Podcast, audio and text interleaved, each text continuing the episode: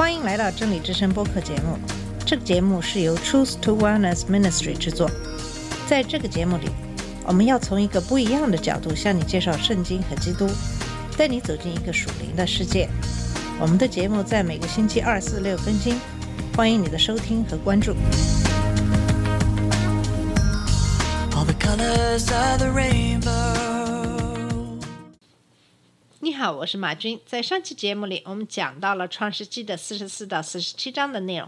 在这几章里，主要讲述约瑟和家人相认，并且把家人迁到埃及后，安顿家人住在歌山。以色列在他临死之前，要求约瑟承诺把他埋葬在希伯伦的麦比拉洞。那么，在这一期节目里，我们会给大家讲讲创世纪的最后三章的内容，就是四十八章到五十章的内容。创世纪的四十八章讲到以色列祝福约瑟的儿子，一到七节讲到有人告诉约瑟他的父亲病了，约瑟就连忙带着马拿西和伊法莲到父亲床边。临终的雅各勉强在床上坐起来，立两个孙儿归在自己的名下。多年后，各支派分占迦南地。雅各这样做是要约瑟的支派得占双分的土地。承受地业上，约瑟得着长子的名分。不过，约瑟并没有全然得着长子的名分，他只得着双份地土的部分，而做王掌权的部分则归给了犹大，做祭司的部分则归给了利位。约瑟在马拿西和以法莲以后所生的就归约瑟，而不是雅各，定居在分给马拿西和以法莲的土地上。第七节说明雅各为何要立约瑟的儿子归入自己的名下，因为因他俩是雅各的爱妻拉结的孙子。雅各深感爱妻太早去世，雅各对拉结的爱并没有因他的死而消减。随后，雅各祝福两个孙子，把长子的名分给了次子以法莲。约瑟为长子马拿西纠正父亲，雅各却说他是故意的。昔日的回忆在他脑海掠过，他凭着信给次子祝福。多年前，他父不知不觉地祝福他这个次子，然而现在他刻意要祝福次子，是因为他要与掌管将来的神保持联系。约瑟虽然反对，雅各却没有理会，因为这是神的旨意。神常常用人意想不到的方式行事。神不看人的外貌，也不按传统或地位，而是按人的内心来拣选人去完成他的计划。当约瑟被卖为奴后，雅各以为他死了，哀伤不已。但是在神的计划之中，不但使他能再见儿子的面，而且还见到孙子。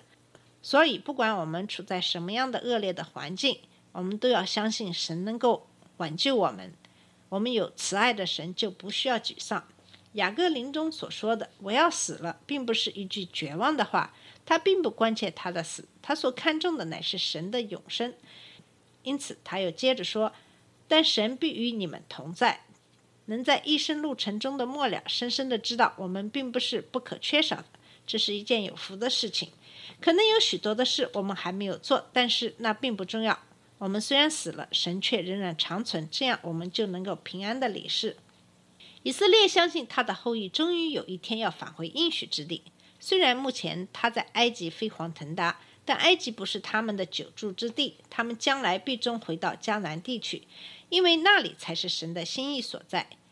雅各把从前从亚摩利人手下夺得的山坡交给约瑟，雅各井可能就是在这地。雅各赐给约瑟的这块地，当时仍被非利士人和迦南人占据着，直到以法莲和马拿西攻占了约旦河西岸，他们才真正得到这份礼物。创世纪的四十九章讲述的是雅各预言他的众子。雅各的遗言既是预言，也是祝福。个人的过去皆会影响自己的现在和未来，他们的生活态度极大的影响了雅各对他们的祝福和预言。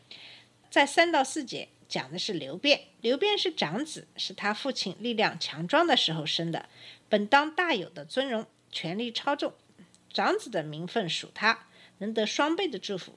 但是他放纵情欲，滚浮如水，与父亲的妾毗拉行淫，失落了长子尊贵的位分。雅各不能将长子的福气给这样的不孝子。五到七节讲的是西缅和利位，西缅和利位是弟兄，二人残酷不仁，杀害事件的人，任意割断牛腿大筋。雅各要使他们分居在雅各家里，散住在以色列地中。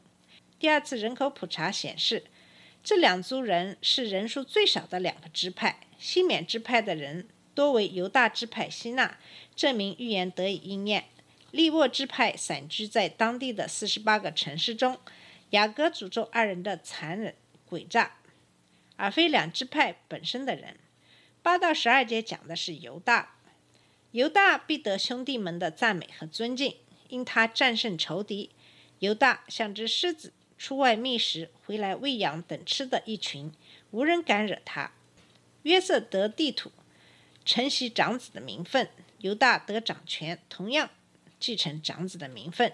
这个支派一直掌权到米撒亚来到。掌权直到永远，他管制的日子，万民都必归顺。神拣选他成为以色列君王的始祖，并耶稣的祖宗。希伯伦在海口经商，得享昌盛。这个支派分得之地在旧约时代属内陆地带，因此这预言指望在千禧年时候成就。以撒加是个强壮的驴，以躺卧在青葱的草场为佳美。无意争取独立，因而受仇敌的支配，成为服苦役的仆人。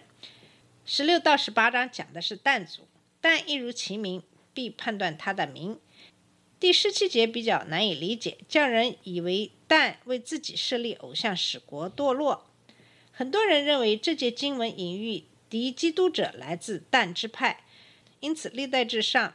二章三节至八章四十节和启示录七章三至八节并没有提及这支派。在十八节，雅各注入一段祷文，求神救他的子民，使他们最终能脱离敌军的捆绑，释放他们。十九节讲的是加德，加德占地在约旦以东，不易设防，经常受敌人的侵袭。这支派却要追逼敌军。二十节讲的是亚瑟。亚瑟的情况令人羡慕。这支派之地属肥沃的耕地，且出君王的美味。二十一节讲拿弗他利是被释放的母鹿，他出佳美的言语，传递佳音奇快。耶稣的门徒中，除了卖主的那个犹大，全都来自拿弗他利地。主大部分传道的时间也都花在这里。二十二到二十六节讲的是约瑟。约瑟之地围绕以法莲和马拿西之地，它是多结果子的树枝，祝福从它的边界流出，直达远处。人要苦害他，他却不投降。因雅各的大能者、以色列的救者、以色列的磐石必前来帮助他。神祝福约瑟，天降甘露，井泉满盈，百子千孙。雅各谦逊，认为他所领受的祝福远比他祖先为多。这时，他希望祝福能够降在约瑟这个与弟兄迥别之人头上。二十七节讲的是便雅敏的支派，便雅敏的支派是战士，不断的征战，分他所夺的。有人说，便雅敏证明自己是十二支派中最精勇善战的一族。二十八到三十三节是结尾一段，雅各吩咐儿子们把他葬在麦比拉田间的洞。地处希伯伦雅各家附近，亚伯拉罕和他妻子萨拉、伊撒和他妻子利百加，并利亚全都葬在这里。雅各把脚收回在床上，气绝而死。创世纪的四十九章是在雅各辞世之前对他众子的预言，也是祝福，也预示着以色列各族以后的未来。创世纪的五十章是圣经第一本书《创世纪》的最后一章。这一章是以雅各和约瑟相继辞世而结束。从此以后，以色列人民就开始了在埃及长达几百年的奴隶的生活。这是后话。先来看看创世纪的最后一章的内容。一到十四节讲到雅各活到一百四十七岁去世，约瑟为他哀哭了好几个月。雅各死时，连埃及人也为他哀哭了七十天。宫内的医生用香料除了他的遗体。